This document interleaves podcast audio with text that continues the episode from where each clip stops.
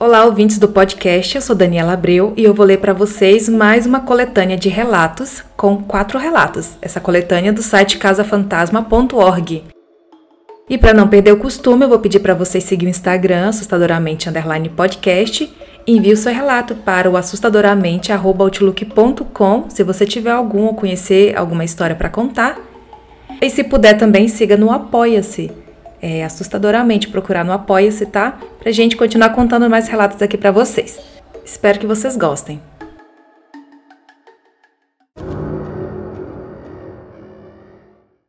Colégio Assombrado Estudei em um colégio de padres onde aconteciam as coisas mais esquisitas que se possa imaginar. O gabinete do colégio era um deles, onde os livros caíam das estantes sozinhos, mas os padres não gostavam que comentássemos nada.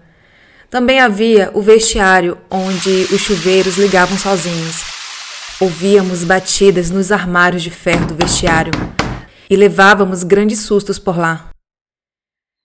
Pelos corredores mal iluminados e principalmente nos andares superiores, às vezes, nós, os alunos, víamos o fantasma de pessoas vestidas de padre andando solitárias pelos corredores. Eu vi uma cena dessa somente uma única vez,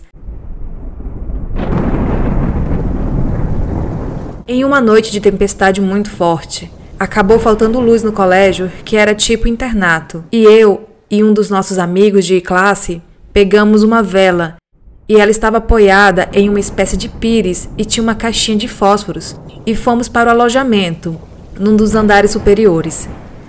Trovejava muito nesse momento, e quando estávamos andando para um dos corredores compridos do solitário colégio, vimos um padre vindo em nossa direção. E meu amigo perguntou ao padre se queria que pegasse uma vela para ele.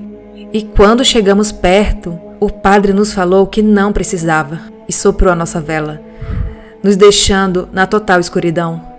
Ficamos ali parados no meio do corredor e logo em seguida eu tateei o pires com a vela e peguei a caixa de fósforo e risquei, clareando momentaneamente o corredor sombrio. E nós pudemos ver que não havia ninguém ali perto, e não deu tempo de ninguém se esconder, uma vez que na posição em que nos encontrávamos do corredor, que era mais ou menos no meio, só havia uma porta, bem no final do grande corredor, tanto de um lado como do outro.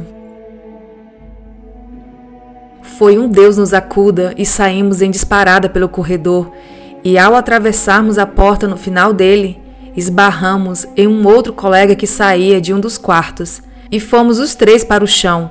E na escuridão pudemos notar que ele estava tão assustado quanto a gente, porque também corria do quarto e disse que alguma coisa ficou pressionando seu peito. E quando conseguiu sair, sentiu algo como se estivesse puxando levemente seu braço, e depois a sua perna quase puxando ele para trás, e ele estava totalmente apavorado. Ele ainda estava relatando isso para a gente quando ouvimos uma gargalhada no escuro. E outra vez saímos em disparada, mas agora éramos três apavorados e não apenas dois.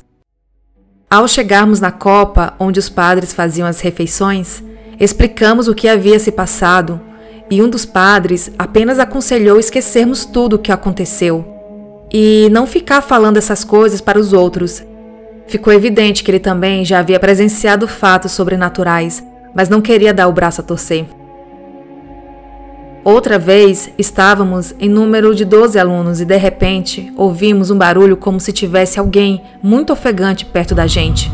E o grande espelho da parede começou a fazer estalos. E ao fixarmos o olhar no espelho, que ia até o teto, pudemos observar que ele começou a trincar lentamente, de uma ponta a outra, ao mesmo tempo que o barulho de alguém ofegante continuou.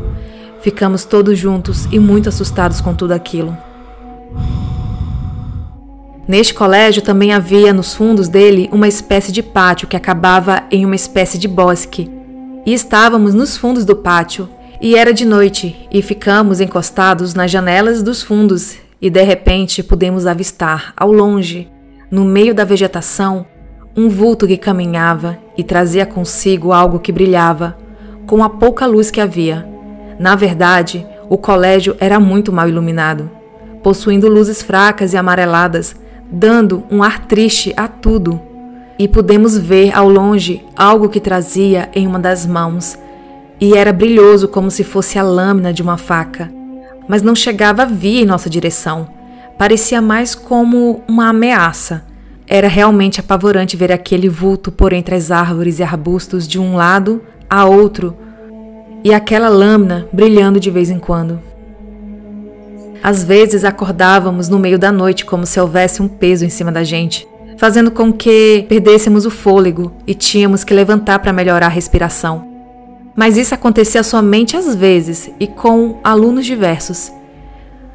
Houve uma vez, mas eu não estava, pois estava passando alguns dias na casa dos parentes, em que um padre foi encontrado morto na lateral do prédio e não conseguiram dizer do que ele havia morrido.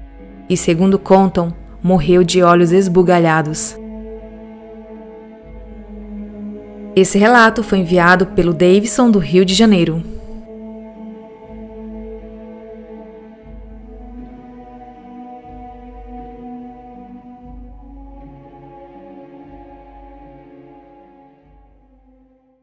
A Fazenda dos Escravos e o Sonho Lúcido do meu irmão.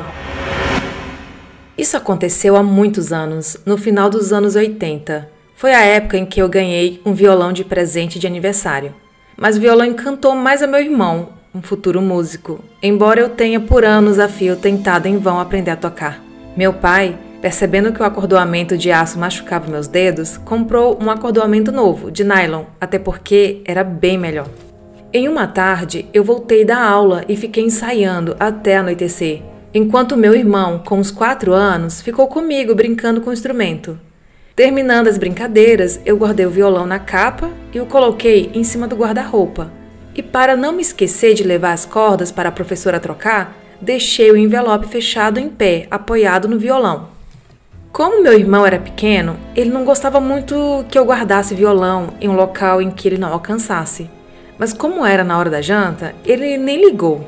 Dormimos. Daí eu fui acordada no meio da madrugada com minha mãe falando no quarto e meu irmão em pânico, chorando muito. Levantei-me e vi que ela estava rezando e acalmando meu irmão, que chorava e gritava, apavorado.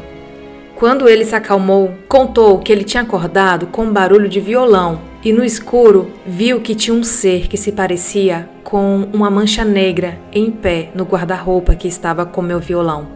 Ele disse que estava tentando morder o instrumento, mas quando ele gritou, a coisa sumiu. Bem, se tratando de criança, naturalmente pensei que fosse um pesadelo, mas quando minha mãe pegou o violão para mostrar para ele que era só um sonho, as cordas estavam todas arrebentadas. Logicamente, eu poderia perfeitamente ter esticado todas a ponto de se arrebentarem sozinhas, mas que foi estranho e que me deixou apavorada, ah, isso sim. Até porque minha mãe ficou apavorada e rezou pra caramba. A outra história aconteceu mais ou menos naquela época, quando fomos passear na cidade de São José do Barreiro e visitamos uma antiga fazenda de escravos.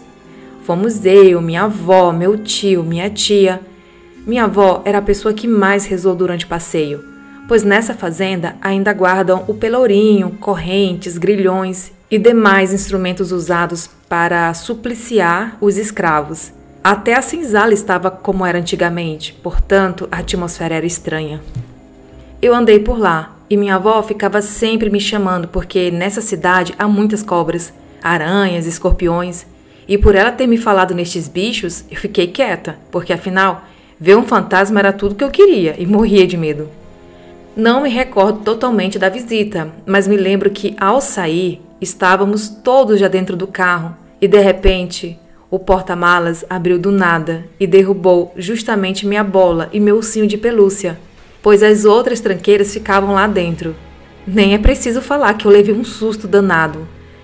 Ainda mais porque minha avó me deu uma bronca falando que, se era isso que eu queria, os escravos mostraram.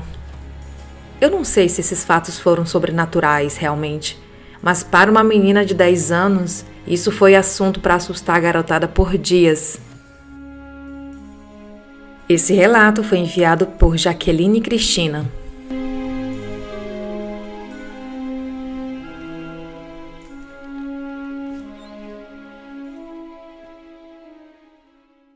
Eles nunca deixaram Alcatraz.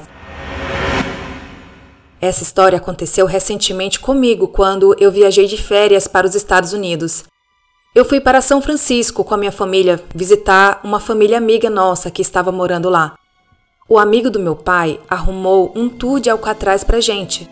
E quando comentei sobre isso com meu amigo, ele me falou o seguinte: ele já tinha feito um tour por Alcatraz. Ele estava prestando muita atenção a tudo que o guia lhe falava pelo fone de ouvido. Ele falou que estava do lado de fora e que, quando olhou para o telhado, ele viu um cara parado lá em cima. Ele achou que não era nada demais na hora, que deveria ser alguém que trabalhava lá. Até que ele olhou novamente e o cara ainda estava lá, olhando para baixo. Então meu amigo notou a roupa dele. Era algum tipo de uniforme de prisioneiro, bem antigo. Um segundo depois, ele já não estava mais lá. Ninguém mais pareceu notar a presença dele. Mais adiante, na visita, ele viu uma foto de um prisioneiro, vestindo as mesmas roupas que o cara que ele viu no telhado. Ele falou que tinha certeza de que era o espírito de algum prisioneiro, e eu acreditei nele. Eu fiquei totalmente impressionado e com muita vontade de visitar. Quando eu e a minha família fomos, eu não vi o espírito. Provavelmente eu estava procurando demais mas eu senti algo de estranho no local. E isso não me surpreendeu, considerando a história do local e o fato de estar localizada em uma ilha coberta de nevoeiros, do outro lado de um canal, águas não muito calmas que você só consegue atravessar de barco. Mas não era só isso. Eu estava totalmente fascinado pelo tour. E quando perguntaram se eu queria entrar em uma das celas, eu aceitei. Ao entrar, o meu corpo se encheu de calafrios. Foi a sensação mais estranha que eu já tive e foi muito assustador. Eu saí de lá de dentro bem rápido. Foi a minha única experiência estranha em Alcatraz, mas isso e a aparência assustadora do local foram provas o suficiente para mim. O meu amigo estava certo. Alcatraz é com certeza assombrada. Esse relato foi enviado pelo Mauro de São Paulo.